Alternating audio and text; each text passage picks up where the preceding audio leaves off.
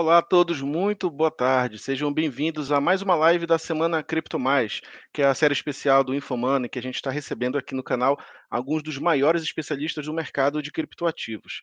Eu sou Paulo Alves, editor de cripto do Infomoney, e hoje eu recebo aqui o Alexandre Vazarelli, gestor de portfólio e sócio da BLP Asset. Bem-vindo, Alexandre.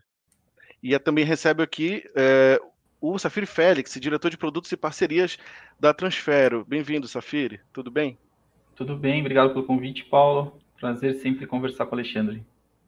Legal. A gente vai falar, como vocês já devem ter visto aí na nossa thumb no YouTube, a gente vai falar de altcoins, que são ali todas essas criptos além do Bitcoin. Então a ideia é fazer um panorama geral aí desse mercado que é tão vasto hoje em dia. E pessoal, eu queria começar é, falando do básico. Para quem ainda está começando agora, ouviu falar só de Bitcoin, mas ainda não está muito inteirado no assunto e só vê aquelas notícias todos os dias de uma cripto que explode de preço e tudo mais. Mas explicando assim, resumidamente, por que, que é importante olhar para além do Bitcoin na hora de investir em criptoativos? Quem quer começar? Acho que eu posso começar essa aí, é um pouco o que a gente faz. Então, o, o que, que, diz a teoria? A teoria diz que se você tiver mais que um ativo, a sua carteira pode performar melhor com menos risco. Então, é a teoria de portfólio que vem de mercado financeiro. E o, o ano de 2021 está sendo muito interessante, porque ali no fundo a gente, tem, a gente sempre navega em alguma coisa entre 10 e 16 moedas. Esse ano o Bitcoin do nosso portfólio é a moeda que menos sobe. Não que esteja subindo pouco, acho que o Bitcoin está subindo 110, mas tem coisa que subiu 500, 600.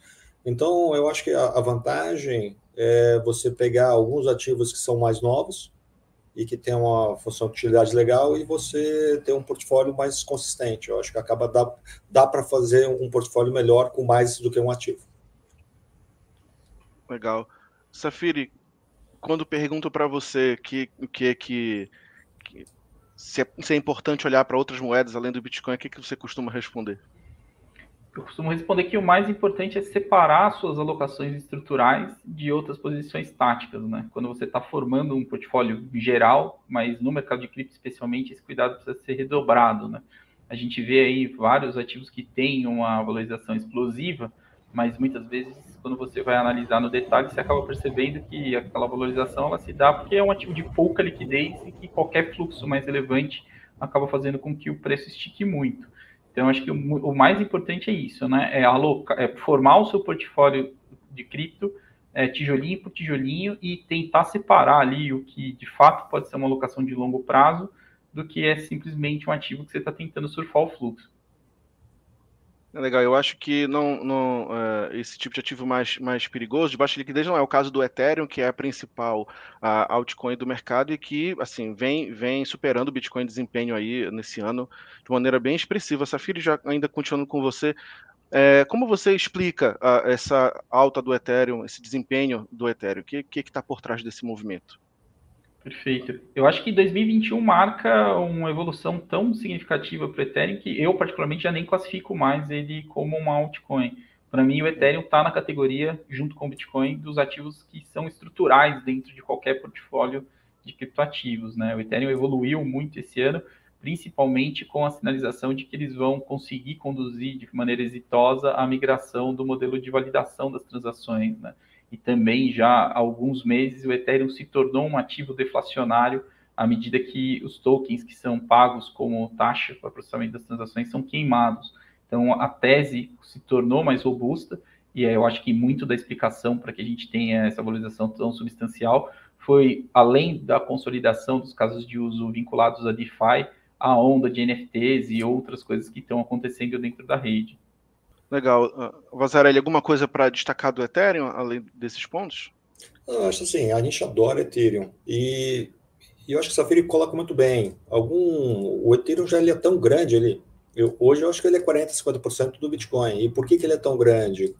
Uh, eu acho que eu vou dar um passo atrás, porque deve ter muita gente vendo cripto pela primeira vez. Então, assim, o Bitcoin, a função dele é ser uma moeda moeda que nem o real, que nem o dólar, eu acho que é, é essa, com o ouro também. Então, essa é a proposta. O Ethereum já é completamente diferente. A proposta deles é ser um computador descentralizado. E, e para ser um computador descentralizado, você um, ter um computador descentralizado tem muitas vantagens competitivas. Então, ele é, seria como um sistema operacional. Imagina aí o seu telefone, uh, aquela Apple Store ou a Google Store, não sei o, o telefone que você usa, um, o que, é aquilo? É um sistema operacional. Então, o Ethereum, ele se propõe a ser um ambiente onde você roda programa em cima. Então, o próprio NFT, o NFT é um produto que basicamente é armazenado nesse computador, nesse banco de dados uh, descentralizado. Então, por que, que subiu muito? Porque explodiu o uso. Então, 2021, então, se 2020 vem DeFi, que são programas que tentam fazer uh, similares ao mercado financeiro, empréstimo, bolsas. E em 2021 veio o NFT, que são é arte e jogos na internet, e que isso tudo usa principalmente Ethereum como plataforma. Então, assim, o, o uso de Ethereum cresceu muito, e eu acho que aí estamos só no começo de, um, de, uma longa caminhada. Então, assim, a gente entende que essa função aí, um computador descentralizado, um banco de dados descentralizado, é só, é muito importante. Então, a gente acha que não só Ethereum, como vários outros protocolos tentam fazer esse negócio de sistema operacional, um blockchain descentralizado, e, e, a gente acha isso super interessante, talvez uma das coisas mais quentes do ano. E não é à toa que todo esse grupo subiu muito. Legal. A gente é, tem visto ultimamente surgirem umas, umas nomenclaturas novas para falar sobre algumas é, criptos que rodam no Ethereum, inclusive. Né? Então, começaram a falar de, de smart coins, que são, enfim, no final das contas, aqueles aquelas criptos de, de, de, smart contracts, né, aqueles tokens nativos desses, desses contratos aí, e as game coins também, que é o que você acabou de mencionar, né, que esses tokens de jogos que dispararam ultimamente a, a de preço. Vocês podem de detalhar por que, que isso é tão promissor, por que, que se fala tanto desses dois tipos de ativos? Uh, é, Safira. Não, eu acho, eu acho muito importante não cair na narrativa de quem vende relatório, né? É sempre importante ter pão quente na prateleira para vender. Então, existe um, um apelo aí, principalmente voltado pelo viés do marketing, para se criar novas nomenclaturas e eventualmente complicar conceitos que já são complicados por natureza. Então, na minha opinião, é, o mais importante quando você vai avaliar o investimento em qualquer criptoativo é se atentar para três aspectos muito importantes, né? O primeiro deles é a narrativa, né? O que, que aquele criptoativo está se propondo a fazer e o quão potente é o, o, aquela, aquela história que está sendo contada. O segundo ponto que é muito importante também é avaliar a tecnologia em si, né? Quais são os diferenciais, se aquilo é consistente, se aquilo já foi testado é, na escala, se a proposta conceitual para em pé. E por fim, que é o mais relevante, na minha opinião, que é o que no fim do dia acaba dando sustentação para o preço, é o, é o quão engajada é a comunidade que está envolvida naquele criptoativo. Porque são essas pessoas que vão tanto incentivar o desenvolvimento desse protocolo, né, como também é, espalhar a palavra e tentar trazer novos usuários. Então, esses três aspectos acabam, na minha opinião, sendo muito mais relevantes do que as nomenclaturas que de tempo em tempo vão sendo renovadas. Eu acho divertido essa pergunta porque são duas visões bem diferentes. Né? Acho que o Safiri está completo, ele, ele olha muito mais o projeto a projeto, mas eu vou contar um pouquinho eu até achei divertido ter vários nomes que eu nem tinha visto, mas é super legal porque a gente, no fundo, ah, qual é a nossa história? A gente começa o fundo em 2018, a gente só tinha duas verticais, era moeda, e daí tinha Bitcoin Cash, Dash, Moneda, tem um monte de moeda, e sistema operacional, Ethereum, EOS, e daí o que foi acontecendo com o tempo? a gente criou uma terceira vertical, e quando eu falo vertical, entenda mais ou menos que nem em ações, tem setores. Então, são setores.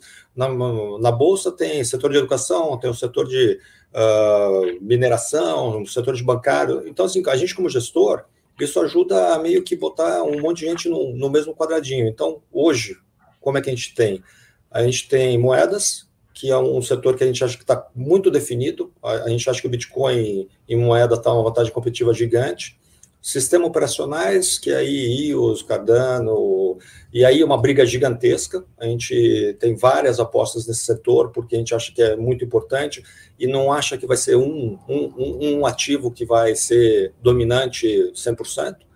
Daí o terceiro setor são DAPs, que são aplicativos, então Chainlink, são algumas coisas, ó, tem coisa que troca de VoIP na internet, tem um monte de coisa aí Mas aí, no ano passado, apareceu o DeFi, que eu falei anteriormente, que é finanças descentralizadas. É tão grande que para a gente virou um, um, setor também, uma vertical. E para terminar, o nossa quinta vertical, quinto setor, é NFT e jogos. Porque a gente acha que o, NFT pode ser muito grande e os jogos, o, o modelo de jogo que está vindo no blockchain, a gente acha interessantíssimo. Então, quando você fala nomenclatura, eu concordo com o Safiri, tem muito de marketing nisso, mas a gente que trabalha com uh, ah, 8 mil, 10 mil ativos que a gente monitora, né, existentes, a gente meio que vai separando e botando em, em setores para conseguir comparar, tentar comparar maçã com maçã. Então, acho que é legal. E, e isso mostra que o mercado cada vez está amadurecendo. Então, assim, o, muito divertido que se a gente tivesse essa conversa em 2018, a qualidade dos ativos que existia na época era muito pior do que tem hoje. Então, assim, eu só queria terminar, chamar atenção isso. 2020, 2021, apareceu muita coisa super interessante, super interessante. Então, tá ficando uh, a, a, qualidade dos ativos para serem comprados é muito melhor do que era 17, 18. Não sei se o Safiri concorda comigo, mas pelo menos tem muito mais coisa para você olhar. Não, concordo, sem dúvida. O mercado evoluiu e com isso também a gente começou a ver projetos fazendo mais entregas, né? Então, acho que essa tendência me parece irreversível, porque o mercado de cripto como um todo, ele conseguiu fazer uma conjunção que é muito rara, né? Que é maneiras de, dos projetos se autofinanciarem a partir da, da comunidade. Por isso que eu, que eu enfatizo muito o papel da comunidade porque no fim do dia é o que vai dar sustentação para que um projeto se desenvolva e destrave o valor ao longo da sua estrada de desenvolvimento. É, e assim, o muito louco, desculpa, mas o muito louco em cripto, que eu nunca tinha visto, a própria comunidade não é só dinheiro, os caras programam. Então, assim, o Ethereum, a gente fala, meu, a quantidade tem 40 mil programadores que é da comunidade, mas tem projetos menores que tem a mesma coisa, assim, então, projetos interessantíssimos que tem um programador-chefe que o cara coordena 10, 15 pessoas e, e, e, fazem programas muito interessantes.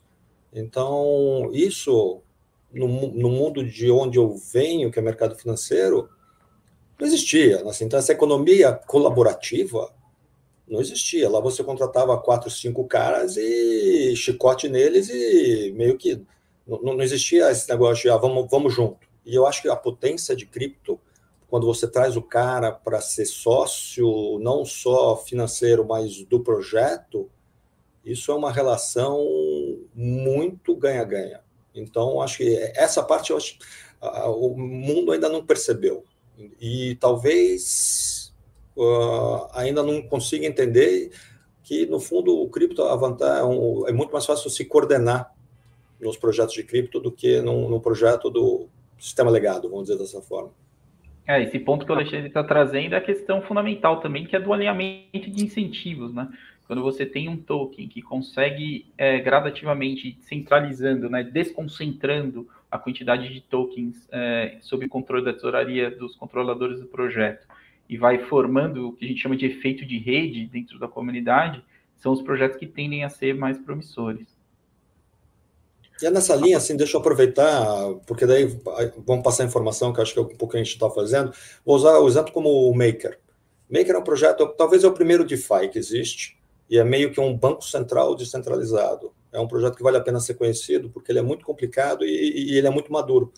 Então, a gente viu isso em 17, 18, e era um conceito muito diferente, e justamente um grupo de programadores se reuniu, foi uh, maturando o projeto, o, e, nesse ano eles transferiram o controle do projeto para um DAO.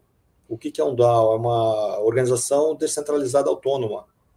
Então, olha que bacana, o, o programador principal, se você eu, eu vi outro dia uma, uma entrevista dele, ele, ele não, nem, nem, tem mais o poder de mudar nada. Então, ele já transferiu a posse daquele código e a tesouraria, né, porque o código é mais fácil, mas eles a tesouraria era bem pesada lá do Maker, para um grupo para esses caras tocarem o projeto para frente. Então, isso, uh, é, assim, os DAOs, por que eu estou chamando a atenção a isso? Uh, alguns projetos já estão no nível de maturidade tão grande que eles já, já estão rodando sozinho.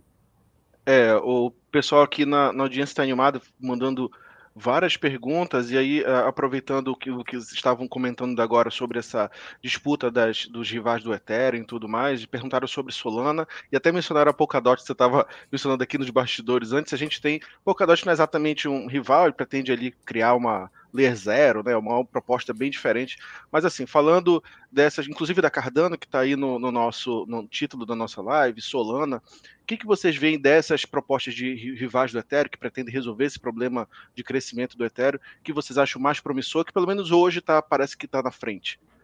Quer começar, Alexandre, por favor? Ora, assim, tem muitas opções. O Solana chama muita atenção porque é uma proposta de muito mais alta frequência. Então, funciona melhor para jogos, que você precisa ter um tempo de resposta muito grande. Uh, tem vários projetos interessantes que tentam integrar uh, blockchains diferentes. E, assim, o que está mais novo é, são os projetos de L2. Então, simplificando, o Ethereum é uma primeira camada, e tem muita gente que fala assim, ó, vamos fazer o Ethereum escalonar numa segunda camada. Então, seria um meio que uma, um blockchain que não processa tudo dentro do Ethereum, só o resultado final, e isso dá muito um throughput, um, uma potência de transações por segundo muito maior. Isso tudo para dizer o seguinte: a gente gosta muito de várias coisas e não tem uma menor ideia quem vai ser o vencedor, mas a gente acompanha muito de perto, porque uh, aí está sendo construído. Então, assim, eu, eu, duvido que hoje alguém possa sentar e falar assim: ah, vai ser esse, porque está sendo construído. Então, assim, o, o Ethereum, se conseguir virar essa chave de mudar o consenso e se ele conseguir implementar os L2 com qualidade, é um, vamos dizer, é, é o cara para ser batido. Solana vem com uma outra proposta, é mais centralizada, mas todos eles é um, é uma briga entre centralização e descentralização. E aí é uma outra questão, eu acho assim, uma dúvida que a gente tem muito grande é quanto o usuário final quer de descentralização. De descentralização. A gente de cripto queria que tudo fosse 100% descentralizado, mas a dúvida é se o, o pessoal lá do, de fora da piscina pensa igual. Então, bastante dúvida. Perfeito. Só lembrando. Ah, pode falar, Safira. Não, agora comentar brevemente os três ativos que você mencionou, né? Cardano é um ativo, um, um projeto que promete muito e entrega pouco, né? Mas também no momento que entregar, se é que vai entregar, porque eles estão abraçando um desafio técnico bem relevante, tem boas chances de se posicionar é, como um dos ativos premium. Acho que ele ainda está um pouco abaixo disso, dado o histórico de atraso das entregas. É, agora, quando a gente olha para a Solana, o que mais me surpreendeu ao longo desse ano foi a velocidade que eles conseguiram constituir um ecossistema, né? Se você compara a quantidade de aplicações que existiam em Solana em janeiro versus a quantidade de aplicações que, que estão no Solana hoje, me lembra muito a trajetória do Ethereum ali meados de 2017 a partir de 2018, né? Então eu acho que Solana dentro desses competidores do Ethereum está bem posicionado para se estabelecer como uma alternativa.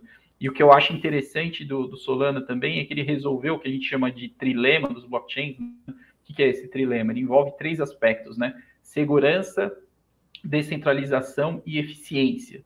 Eu acho que o arranjo que está sendo proposto no Solana resolve bem esses três pontos, né? Ele não é tão descentralizado quanto o Ethereum, mas se a gente comparar com a Binance Smart Chain, por exemplo, que é uma versão do Ethereum mais centralizada, ele é algumas vezes mais descentralizado.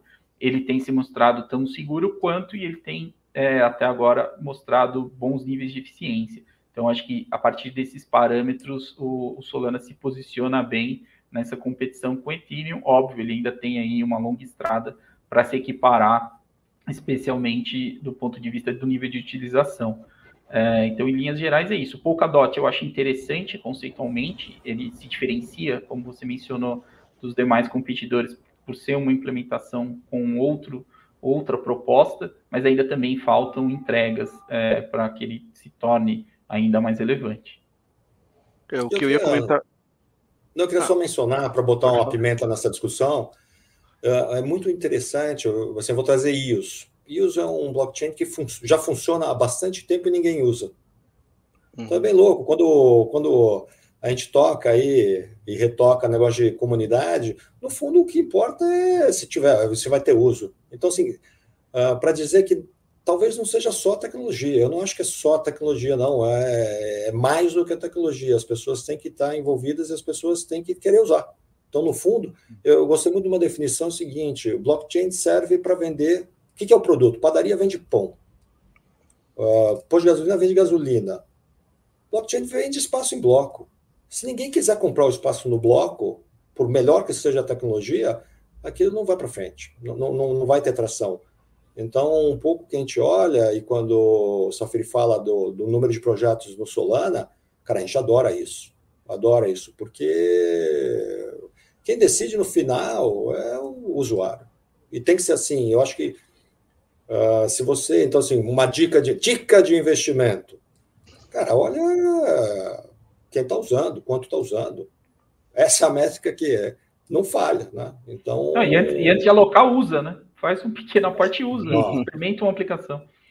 Aí, o problema é usar alguma coisa do Ethereum gastando pouco, né? É, é, que tá, acho que o que eu ia comentar é que a gente está falando sobre né, Solana, descentralização e tal, mas a Binance Smart Chain, como ele até comentou, é mais centralizada, mas é, os, os, números de uso, de uso são ah, gigantescos, né? Ela, ela cresceu e o preço acho que está bem atrelado a, a, a isso. Agora, é, o que o usuário deve olhar na hora de, de decidir sobre isso, além, além do, a, do nível de uso, é, que importância ele deve dar para a descentralização? Por que, que isso é importante? Olha, isso acho que é importante dizer. A gente acaba falando muito de descentralização, mas o usuário final ele está dando importância sobre isso? Ele precisa dar importância para a descentralização?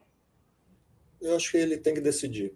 Então, não é importante, é assim, porque são duas coisas diferentes. Então, você fala uh, Binance Smart Chain, uh, eu, não, assim, eu não gosto porque é centralizada, mas eu consigo entender que funciona e eu consigo entender que um monte de gente usa. E eu consigo entender que o cara vai preferir usar isso porque o outro é muito mais caro. Mas uh, eu acho que, vamos dizer, vou dar um exemplo de N. Você tem alguma coisa de valor. Você vai colocar essa coisa de valor, vamos dizer, um, um NFT, um, um CryptoPunk, que é uma coisa que vale uma fortuna. Você vai botar isso numa, num blockchain centralizado, que o cara pode tomar de você? Eu não vejo sentido. E eu não vejo sentido, se é para ser centralizado, não precisa de blockchain. Tem tanta coisa centralizada que faz isso. Então, para mim, é muito importante a descentralização. Para mim, é fundamental. Então, acho difícil a gente investir num projeto que a gente considere centralizado. A gente até pode se enganar de, ah, puta, muitos projetos são mais centralizados e o roadmap é para serem de, ficar mais descentralizado. E daí, na hora que o cara não vai cumprir o roadmap, a gente vai sair fora. Porque que vantagem tem? Senão vamos sistema legado. Bota lá um banco de dados dentro de um computador que ninguém tem a chave e duas pessoas podem fazer o que quiser. Eu penso dessa forma. É, eu concordo com o Alexandre. Eu acho que assim, a descentralização ela tende a ter um valor maior no longo prazo. É, para o curtíssimo prazo, para você fazer algum, algum trade específico, aí eventualmente isso não seja tão relevante na, na análise. Né?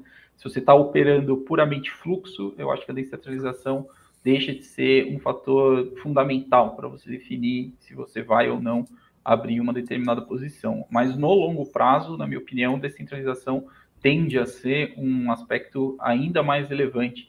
E aí, até extrapolando um pouco da discussão, quando a gente olha aí para metaverso, que é o hype super forte que está tomando aí conta do noticiário nas últimas semanas, é, a descentralização aí passa a ser vital, né? Eu eventualmente me sinto confortável em estar interagindo num ambiente de metaverso que não seja controlado por uma única entidade do que estar num ambiente de metaverso 100% controlado pelo Facebook, né? que já tem ali uma massa de dados e um controle sobre as minhas informações pessoais que já me incomoda hoje dentro da lógica vigente.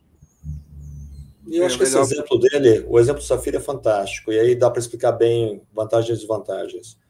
Eu não tenho dúvida que o pessoal do Facebook tem a capacidade de desenvolvimento de produto talvez a melhor do mundo, não só porque eles têm a melhor base de dados do mundo, né? Eles conhecem a gente melhor do que a gente se conhece. A gente mesmo. É, então eu acho que eles vão conseguir fazer um metaverso espetacular. E eu acho que você pode usar ele, foto e várias coisas, mas será que você deve usar ele para sua moeda, para sua uh, seus dados bancários, seus dados de saúde? Eu não vou usar. Por quê? Porque lá tem dono. E não só o fato de dono, às vezes fala, ah, o cara não vai fazer nada. É, mas e se o governo que o cara tá fala que é para fazer? Vai fazer. Então, assim, eu acho que, principalmente nesse mundo tão politizado, onde as mídias sociais estão sofrendo uma mega influência do, dos setores externos, inclusive no Brasil, né? Tem um monte de medida aí, tem um monte de, o, o judiciário de vez em quando fecha, abre, prende, solta. Aí eu acho que explica bem o descentralizado, porque num metaverso descentralizado vai mandar prender quem? Não tem ninguém lá. Vai prender o código? Acho que não dá. Então é um valor, assim, para mim, fundamental. Acho que o seu filho é parceiro nisso. E o usuário, a dúvida que eu tenho, eu trago novamente, é se o cara vai pensar da mesma forma. E o tempo vai dizer. Então, assim, se a qualidade de execução do descentralizado for razoavelmente boa, eu acho que ele vence. Então, entre comparação da, do Facebook e entrar numa cripto de metaverso, eu prefiro a segunda. Aí, puxando o gancho do metaverso, então, é, a gente está vendo nesses últimos dias algumas criptos relacionadas a metaverso disparar de preço. Ali, de, de, desde o final de outubro, quando o Facebook anunciou a mudança de nome, é logo Decentraland disparou, depois veio a The Sandbox, vai lançar aí semana que vem a versão alfa né, do metaverso deles, aí um, tudo mais fechado. Mas do ponto de vista de investimento, uh, vocês recomendam, estão olhando uh, esse tipo de cripto? Já, já tem no portfólio? Como é, como é que vocês estão vendo cor, essa corrida que parece que está cedo demais, mas já está acontecendo sobre quem vai ganhar aí, quem vai oferecer o melhor metaverso? Como é que vocês estão vendo esse, esse cenário? Olha, eu adoro. Sim, a gente vê há muito tempo e eu confesso que não tivemos coragem de comprar, vamos dizer, os dois, Sand e Maná, a gente não teve coragem de comprar, mesmo porque é, não é um projeto de, de ontem, né? já tem algum tempo, ele já saiu caro, a gente achou que saiu caro. E ele deu um ganho muito grande quando o Facebook entrou. Então, o que a gente. Assim, qual é a nossa visão? A nossa visão é que o metaverso vai vir via games. Porque parece fazer mais sentido para a gente, porque a comunidade de game é muito uh, mais uh, unida e muito grande. Então a gente está jogando o play de metaverso, a gente está fazendo via token de game e a gente já tem. A gente esse mês botou para dentro do portfólio um token que vai ser um jogo que vai ser lançado esse mês, uma versão inicial, e que a gente acredita que pode crescer para ser um caminho de metaverso. Uh, os outros tokens, a dúvida que eu tenho é se não vai vir alguma coisa, porque eles são o metaverso, eu tenho muita dúvida em qual blockchain vai ser, pela questão de desempenho. Então, eu acho que não é impossível que apareça um outro metaverso uh, com uma tecnologia melhor. Porque os, os atuais, eu já dei uma olhada, já dei uma navegada, ainda a experiência do usuário não é tão, tão agradável. Mas na hora que vem a Adidas e compra uma loja dentro do metaverso, aí fica um pouco aquela questão: será que ele cresce antes ou vai dar espaço para um novo entrante. Super interessante, não, tenho as respostas, mas acho que vale a pena ficar super eh, pesquisar e fazer lição de casa. Eu acho que o Safiri ajuda bem nisso aí. Perfeito. É, eu concordo com o Alexandre, eu acho que isso ainda é um jogo de fluxo nesse primeiro momento. É muito difícil você fazer uma análise muito fundamentada e escolher em qual cavalo apostar. É, se a intenção for essa, aí eu vou mais no caminho de escolher uma plataforma onde essas aplicações vão rodar. E aí eu acho que Solana está bem posicionado dentro desse contexto, né? Então é uma aposta, de certa forma, indireta, onde você se beneficia das aplicações de metaverso, sem que você necessariamente já tenha que fechar ali é, em qual plataforma vai, vai, vai despontar em relação às demais. É, a indústria de games, é, ontem saiu um, um, artigo da Grayscale apontando aí uma estimativa de um faturamento de mais de 400 bilhões de dólares até 2025 em um potencial de, de valor de mercado para os vários protocolos de metaverso na casa dos 30 trilhões de dólares, né? Então a gente está falando aí de muito, muito capital, mas é um jogo de longo prazo, né? Então ainda falta visibilidade para poder fazer uma alocação mais estrutural, mas existem sem dúvidas oportunidades pontuais. Aí fica a regra de as recomendações de trade básica para coisas mais voláteis, né? Operar ali com olho no stop e tendo ali uma estratégia pré-estabelecida para você não virar refém das circunstâncias. É, e tendo em vista que tem milhares de, de criptomoedas, né? Pela última conta que eu vi, tem 13 mil, enfim, uma quantidade absurda, e tem muita gente que fica muito confuso ali na hora de selecionar. A gente já, já pincelou aqui o, mais ou menos algumas estratégias para tentar identificar as melhores, mas é, o que, que vocês costumam recomendar assim, para alguém que está muito perdido e quer e quer colocar algum dinheiro que não é em Bitcoin, também nem Ethereum, já que a gente vai concordar aqui com o Ethereum também está numa outra categoria. O que, que o investidor deve, deve reparar assim, num, num projeto que ele está conhecendo agora para identificar se é uma boa oportunidade ou não? Existe alguma regra assim? Botar o dinheiro no fundo? eu, assim, eu acho eu acho interessante porque quando você fala em ações e eu faço sempre é, o paralelo com o mundo que eu venho, uh, o que, que um investidor de ações, pessoa física, deve fazer para investir bem? Se informar. Como vai se informar? O cara não vai no Twitter e o cara não vai no Discord se informar. Ele vai nas casas de análise, ele vai nos relatórios, ele vai nas fontes de informação mais assim, todo mundo tem conta em algum banco, né? Tem que ter para tem que ter conta numa corretora para comprar ações e ele vai se informar lá. Em cripto está começando as, eu, eu acho que está começando a acontecer a mesma coisa. Eu acho que tem casos de análise aí que estão fazendo esse trabalho de selecionar o joio do trigo, que é um trabalho super difícil, não é fácil. O investidor que quer ir sozinho, bota stop água com açúcar e stop.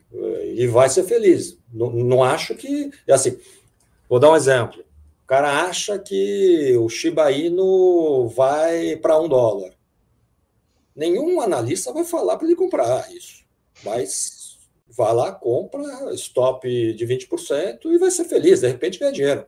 Não estou aqui para dizer também que o cara tem que fazer o que eu faço. Vai, vai tentar mas bota stop, porque o, o, segredo do cassino é não deixar ficar sem ficha.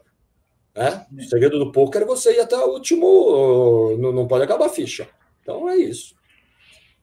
É, na, na, no, meu, no meu, meu, ponto de vista, a humildade intelectual é essencial nesse mercado, né? E aí é importante fazer esse exercício, né? Será que eu sozinho aqui da minha casa, vendo vídeos no, no YouTube, vou ter um insight melhor do que as equipes de análise da Transfero, da BLP e de tantas outras assets especializadas que estão por aí? Não me parece mais provável. Pode ser que aconteça? Pode ser que aconteça. Mas aí você vai ter ganho dinheiro porque você deu sorte ou porque você de fato acertou o trade, né?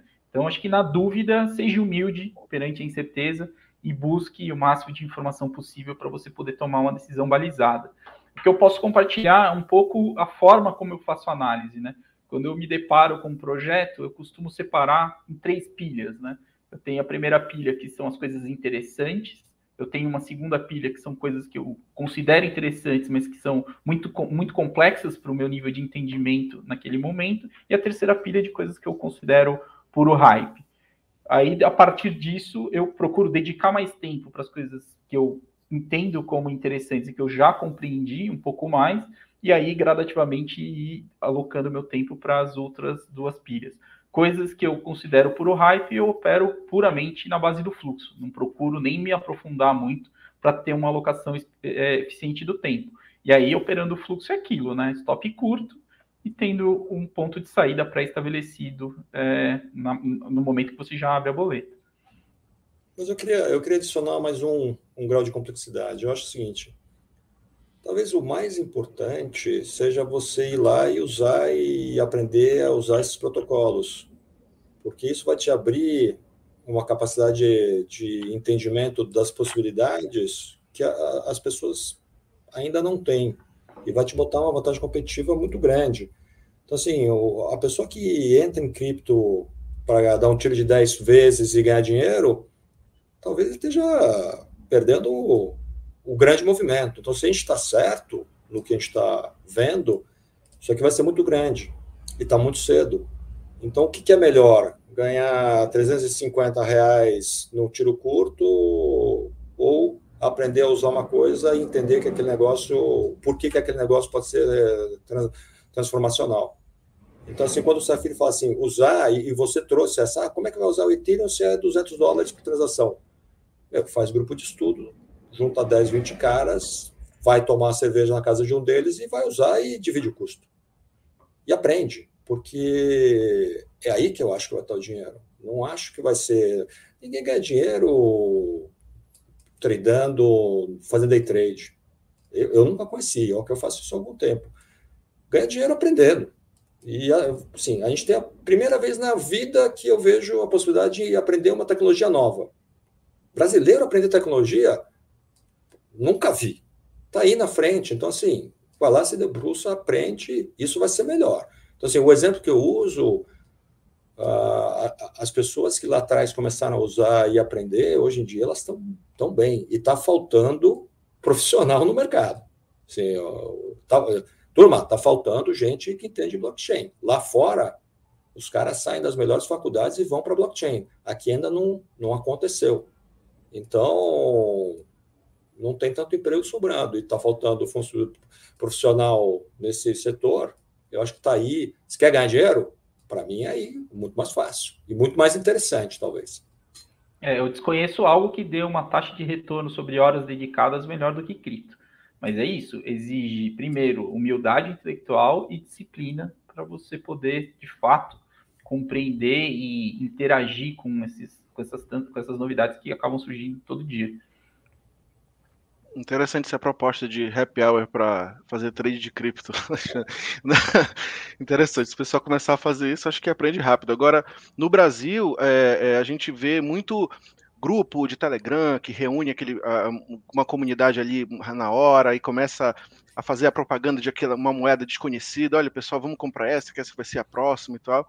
Enfim, o Brasil é cheio desse tipo de daquele esquema de pump and dump que a gente conhece. Então a gente reúne uma galera, quem criou a criptomoeda está ali por trás, geralmente tem uma grande quantidade, despeja nas pessoas depois.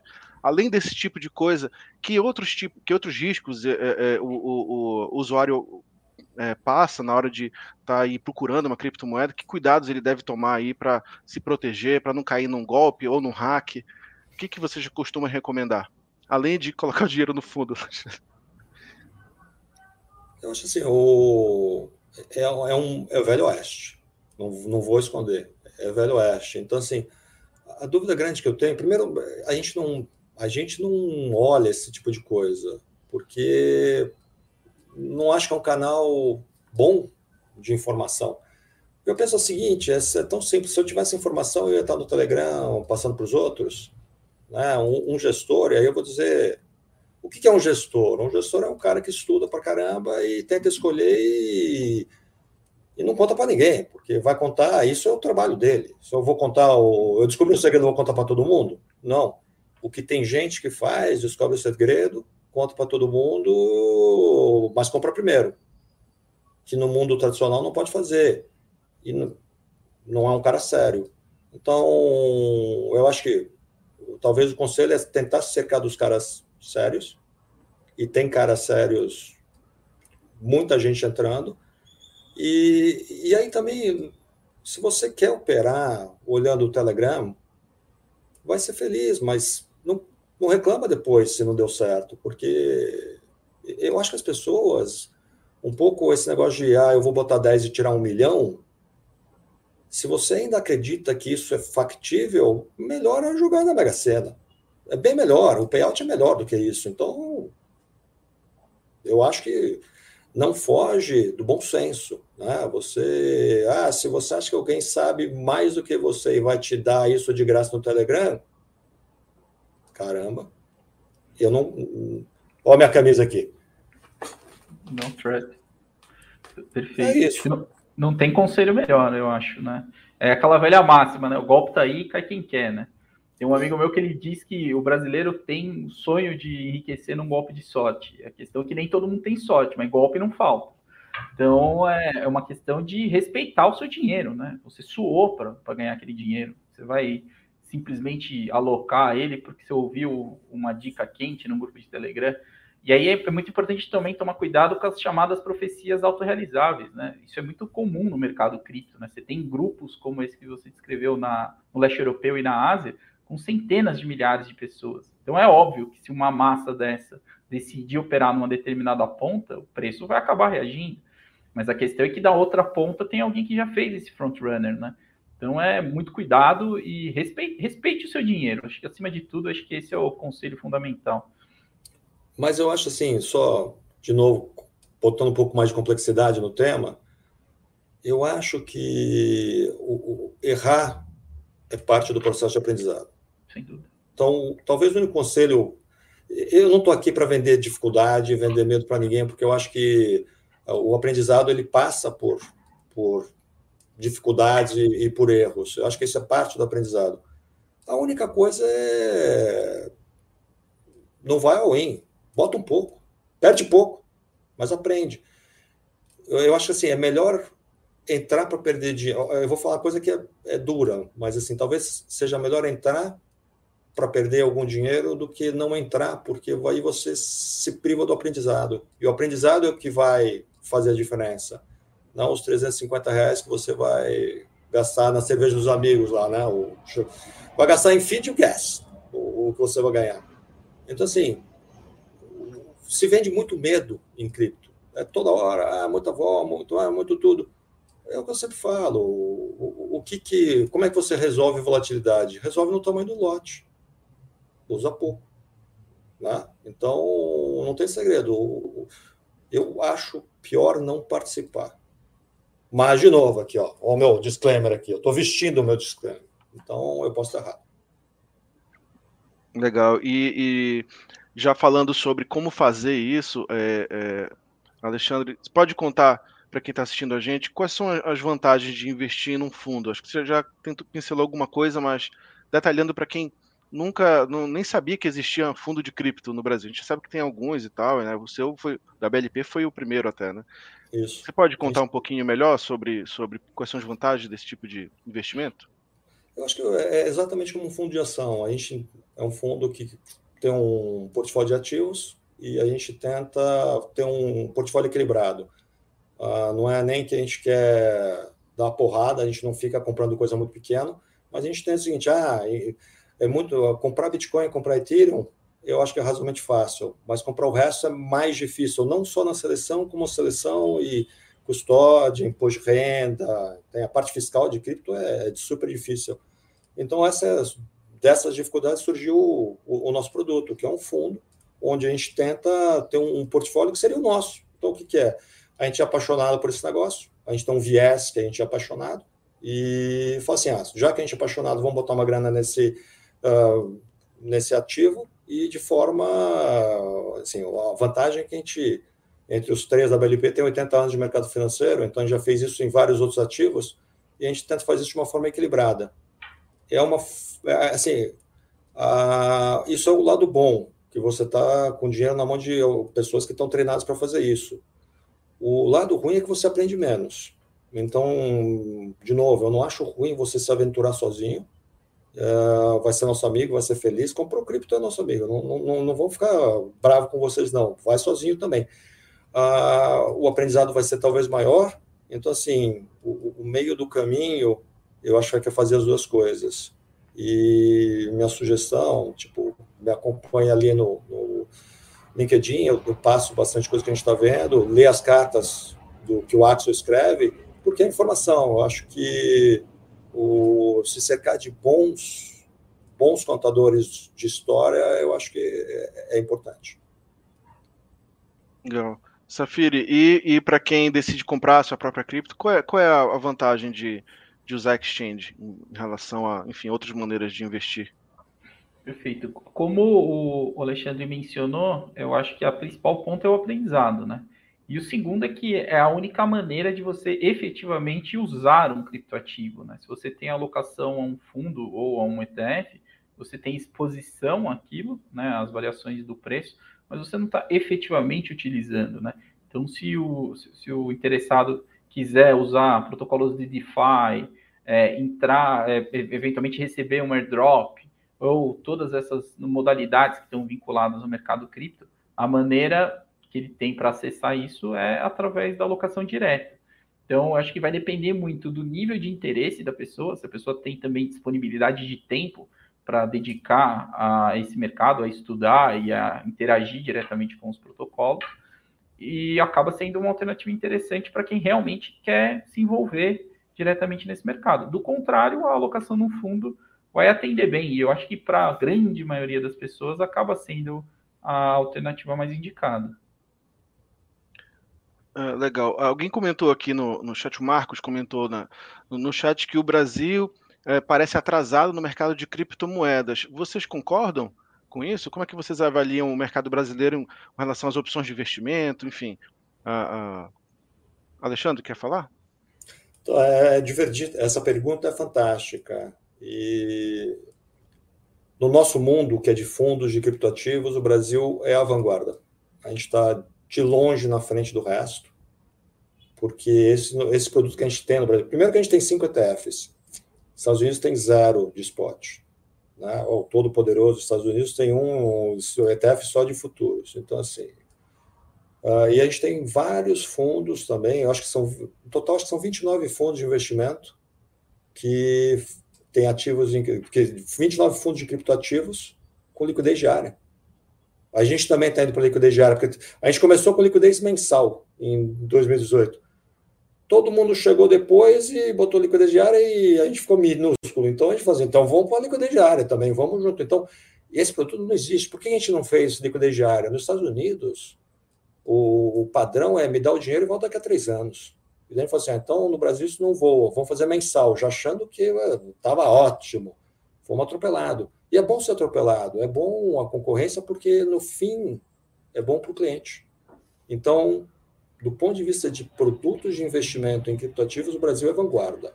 É muito, a gente tem muito orgulho de falar isso, porque a gente começou essa história. Então, quando fala, ah, CVM, CVM, a CVM assim, não atrapalhou em nada e nos ajudou. E tanto é que eu acho que Uh, não tem nenhuma dúvida quanto aos produtos de investimento no Brasil em criptoativos. Então, desse lado, estamos orgulhosamente na vanguarda. Eu concordo com o Alexandre. É, o meu único porém que eu vejo que é falho ainda é, na questão regulatória é a obrigatoriedade de muitos desses fundos terem que adquirir esses ativos do exterior, né? Tanto a aquisição quanto a custódia mas eu acho que também isso é algo que em algum tempo o CVM vai acabar endereçando. É, em relação ao mercado como um todo, eu não acho que a gente está tão atrasado assim. Eu acho que o que acaba é, atrapalhando um pouco o Brasil é a própria fragilidade da moeda. Né? Quando a gente vai olhar para o mercado de, dos desenvolvedores, especialmente, que são os caras que fazem isso acontecer no fim do dia, é muito difícil você, enquanto um projeto nacional, que tem a sua fonte de financiamento atrelada ao real, competir com o capital internacional, né? Então, desenvolvedores de blockchain, especialmente, eles já nascem por natureza como mão de obra global e acabam recebendo propostas profissionais muito mais interessantes para trabalhar em projetos do exterior. Mas, em linhas gerais, eu acho que o Brasil não está tão atrasado assim. A gente já tem aí estimativas que apontam 10 milhões de CPFs interagindo com criptoativos. Isso é uma métrica, por si só, já muito relevante. E eu acho que também a gente tem aí empresas que já estão há algum tempo no mercado que prestam um serviço de boa qualidade. Eu acho que só somando, você tem, tem um relatório de uh, ranking de uso.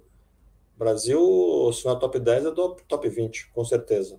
Lembrando que tem 200 países no mundo, então, pô, em, o brasileiro é rápido, assim, é muito divertido.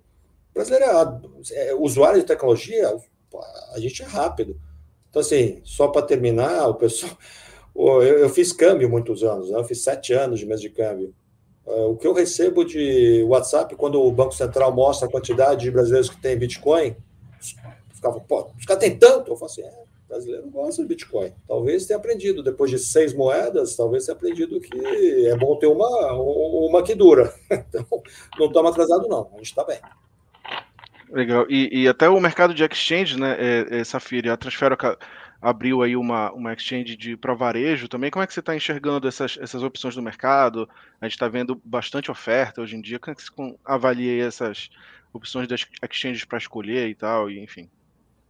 É, é o mercado que é uma commodity no fim do dia, né? Você vai na plataforma que te der a melhor experiência de uso e que também tiver uma liquidez adequada para o tamanho que você quer operar. É, eu acho que existe aí um trabalho sendo muito bem feito por boa parte dos players do setor. A competição também obriga que as empresas estejam em constante inovação.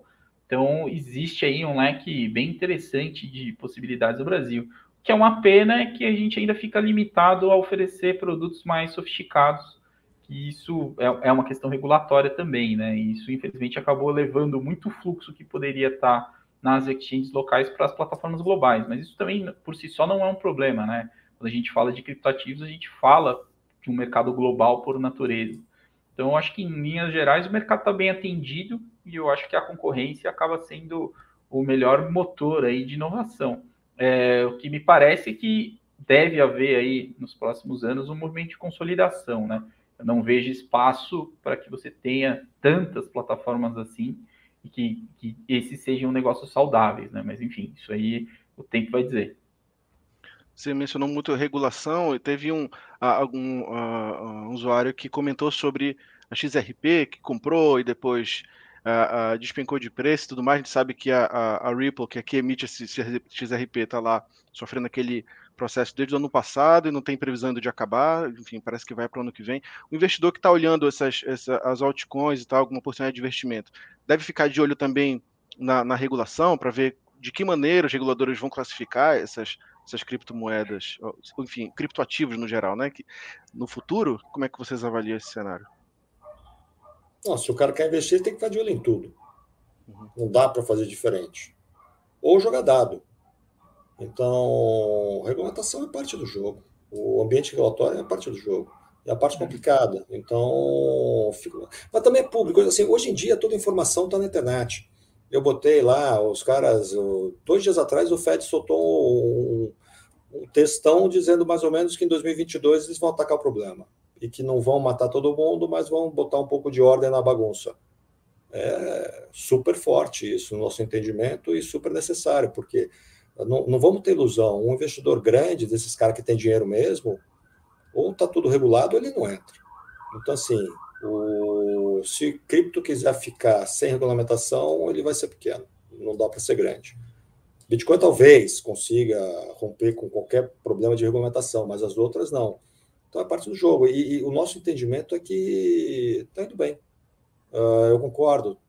Uh, não estamos lá? Não, não estamos, mas estamos assim, começando. Eu acho que essa caminhada aí, a gente vai ficar 20 anos falando de cripto, pelo menos. Então, acompanha. Mas não tem que ter muito medo, não, também. Eu acho que Ripple é um, um caso à parte, talvez o pior dos casos. Ripple e Tether talvez sejam os dois piores casos de regulamentação. Mas não me parece aquele medo de. Sempre que a gente ouve, ah, o Fed vai matar o Bitcoin. Eu nunca tive esse medo e parece que agora a maioria das pessoas já não tem esse medo mais. Então, mas fica de olho. Não, concordo, concordo, concordo 100% com o Alexandre. Eu acho que é um processo natural e o lado positivo é que, especialmente esse ano, o ecossistema já mostrou que tem não só maturidade, como poder de interlocução né, com os reguladores. Então, eu não temeria aí é, é, um efeito muito negativo da regulação. Óbvio, um ou outro modelo de negócio, um ou outro ativo pode ser diretamente mais afetado, mas em linhas gerais eu acho que é positivo esse processo de regulamentação, porque é o que vai destravar de vez o fluxo para que a gente faça desse mercado cada vez maior. E eu vou trazer aqui uma informação, assim, a gente, por ter sido, a gente foi o primeiro investidor institucional do Brasil. Então a gente tem um contato bom com o regulador não é? De vez em quando, de vez em nunca a gente fala. Mas a gente, a gente sente o cara querendo entender, a gente surpreendeu positivamente, ele, quando a primeira vez conversou, ele entendia muito mais do que a gente imaginava, e a gente não sente o cara querendo atrapalhar nada. Agora, tem que entender que fazer uma regulamentação de já é difícil, de criptativo pô, deve ser difícil demais, porque o criptativo envolve tantas coisas diferentes que o cara tem que ser meio xadrez 4D para fazer regulamentação. Então, acho que vem no tempo. E agora tem vindo esse sandbox, que é uma é tipo um parquinho de, de projetos, eu acho que isso ajuda o desenvolvimento.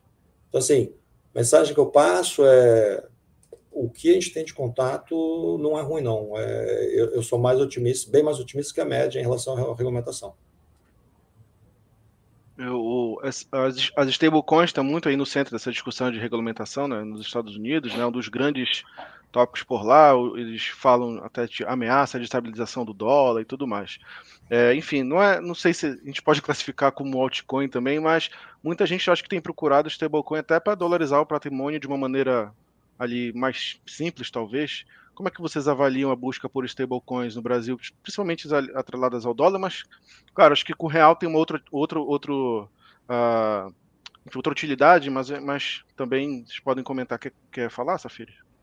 Claro. É, as stablecoins são uma ferramenta fundamental para o mercado cripto, né? Toda a lógica de funcionamento não seria possível se o mercado tivesse ainda dependendo 100% da infraestrutura bancária. É, os bancos ainda têm limitações de transação, é, também você alocar o dinheiro entre diferentes países também é um processo ainda muito caro e burocrático, e as stablecoins vêm para cumprir é, esse papel. É, existem aí uma série de pontos de melhoria que podem ser implementados, sem dúvida. O Tether é, sim, é um grande fator de risco sistêmico para o mercado, mas eu acredito que gradativamente, à medida que as coisas forem evoluindo, os riscos diminuem e as oportunidades aumentam. Essa é um pouco a minha leitura. No caso da stablecoin de real, BRZ, que está vinculada a Transfero, é, a gente está muito confortável é, em seguir tocando esse negócio e acredita muito no poder de escala, porque o BRZ já foi desde o início balizado é, em premissas muito sérias de governança e transparência, né? É, todo o lastro que dá sustentação para a paridade do, do, do BRZ fica num banco de primeira linha, boa parte dele em aplicações com liquidez diária. Então a gente foi aprendendo com os erros dos nossos antecessores para construir um arranjo mais robusto. Quer falar alguma coisa, Alexandre, sobre isso, as, as stablecoins? Acho que muita gente está buscando para dolarizar o patrimônio, não está? Eu acho que, assim, o que, que são as stablecoins? O dólar tem um problema de, de fluxo, né? É, é difícil para um brasileiro comprar dólar. É difícil para um cara que mora na Ásia comprar dólar, porque tem um problema, toda moeda tem problema de distribuição. O que eu quero dizer com isso é o seguinte: moeda é feita para ser distribuída dentro do país. E você comprar dólar no Brasil é muito difícil. Comprar real fora do Brasil é impossível. Porque assim, é, é meio que um cercadinho. O dólar talvez seja uma das poucas que está em vários cercadinhos e está espalhado pelo mundo. Só que toda crise de mercado financeiro que eu vivi, eu vivi várias, começam por falta de liquidez. Porque uma coisa que as pessoas não entendem é o seguinte: só banco americano que tem acesso ao Fed. Se o cara é um banco da banco na Ásia e chegam lá e tomam dólar dele, ele vai pedir para quem? Para o super-homem? Não, não tem como. Então, o, o que acaba acontecendo é que a stablecoin é tão forte porque é uma forma de qualquer cidadão do mundo ter acesso ao dólar. E o brasileiro é um cidadão do mundo. E o brasileiro, né, como teve eu tive sete moedas, né, seis, sete moedas, ele sabe que na hora que aperta é bom ter uma moeda que é mais robusta. O que eu acho, só aproveitando o gancho, não para no dólar, não, vai para o Bitcoin. Eu sei que aqui é um fórum de altcoins, mas ó, moeda como o Bitcoin, eu acho que eu nunca vi nenhuma. Então, se anima e dá, e, e dá mais um passo. Eu é, acho é, só, que essa... para ficar mais seguro. É isso, acho que essa é uma mensagem muito importante. Eu acho que o Alexandre compartilha dessa opinião. O Bitcoin, para mim, é a melhor forma de dinheiro já inventada. E eu acho que as pessoas precisam dedicar, antes de pensar em alocar em cripto, é, estudar o conceitualmente o que é dinheiro, né? E a história dos vários instrumentos que já foram tidos como dinheiro ao longo do tempo. Quando você consegue ter essa avaliação histórica e, e esse, e, esse, e, essa análise um pouco mais ampla, a, reforça ainda mais a convicção na tese do investimento em Bitcoin. Eu só vou aproveitar esse gancho para emendar lá no centralizado e descentralizado. Eu eu gosto de stablecoin, mas eu entendo que se o Banco Central Americano for lá no banco que tem os dólares de todo mundo, ele toma. Eu não acho que ele vai fazer, mas eu tenho certeza que ele pode fazer. Então, se vai para uma coin, esse é um risco que você tem por causa do centralizado. Quando ele emitir o dólar digital, o risco vai ser pior ainda porque ele nem vai precisar pedir para ninguém, não vai precisar pedir para juiz ordem. Ele vai e aperta o botão. Né? O Banco Central vai ser o dono do botão. E não só ele vai ter o botão, como ele vai ver o seu dinheiro indo para tudo quanto é lugar. Então, vai tomar cerveja com os amigos, o cara vai saber, ó, tá com o Paulo tomando cerveja. Eu não gosto. Então, eu acho que aí a vantagem do descentralizado, e quando eu falo com o pessoal de mercado financeiro, os caras não conseguem ver essa vantagem. Falam assim, ah, se eu tenho dólar, eu estou feliz, estou bem. É, tá bem até não tá bem, daí, daí é ruim. Então, por isso que um pouquinho de Bitcoin, eu acho que é, é gestão de risco. Olha a loucura que eu estou falando. O Bitcoin é menos arriscado do que moedas centralizadas. Mas ninguém vai falar isso porque não é bom para o negócio. Ainda bem que o meu negócio é esse. Bom, pessoal, o, o, papo tá ótimo, mas a gente está estourando o tempo agora. Eu queria é, pedir para vocês mandarem aqui uma última mensagem para quem está uh, ah, de novo procurando. A gente está no, no, no, comentário aqui, muita gente conversando sobre várias moedas, sobre, uh, enfim, sobre enriquecer rápido, aquelas coisas que a gente conversou ainda agora. Mas o que, que vocês diriam para esse, esse investidor que está atrás de outras criptos além do Bitcoin? Uh, Safiri, quer começar? Bom, é, o primeiro é isso, né? É fazer uma análise do quanto os criptoativos devem compor o seu portfólio. É um pouco preocupante ver o que está acontecendo no Brasil, em muitos casos, que são pessoas que não têm nenhum outro tipo de ativo financeiro e já deram all-in nesse mercado sem ter feito uma avaliação prévia em relação às consequências disso, né? Então, acho que, como o Alexandre falou agora há pouco, o risco a gente controla no tamanho do lote. É a maneira mais efetiva de você se expor de maneira responsável. E aí, antes de adquirir outros criptoativos, a minha sugestão é comece pelo Bitcoin, é, coloque ali gradativamente outros ativos aí na sequência Ethereum, e aí vá diversificando o seu portfólio, mas sabendo minimamente o que você está fazendo, né? Não conte excessivamente com a sorte. A sorte costuma acompanhar os corajosos, mas nem sempre isso acontece. Então é sempre importante estar tá exposto de maneira convexa dentro desse mercado. Olha, eu vou falar duas coisas. Primeiro que tem 10 mil, 13 mil criptoativos, então não vai faltar moeda para. Vocês podem. Moeda tem para todo mundo. Mas eu vou terminar contando a história de um. Eu tinha um chefe que ele falava o seguinte: eu prefiro que você perca dinheiro com uma boa explicação do que ganhe dinheiro sem explicação. É, eu penso um pouco assim. Então, ganhar dinheiro sem explicação, ele é pouco sustentável no longo prazo. Então, tente ganhar dinheiro com uma boa explicação. E se você não conseguir fazer isso e quiser investir, estamos lá na BLP uh, tentando fazer esse trabalho para você. Legal, pessoal. Eu queria muito agradecer a, pre a, presença de vocês aqui no evento. Então, a gente esteve aqui com Alexandre Vazarelli, gestor de portfólio sócio da BLP Asset, e com o Safiri Félix, o diretor de produtos e parcerias da Transfero. Pessoal, muito obrigado. Uh, acho que a gente vai conversar muito mais sobre isso aí mais para frente, acho que está tudo começando como a gente falou.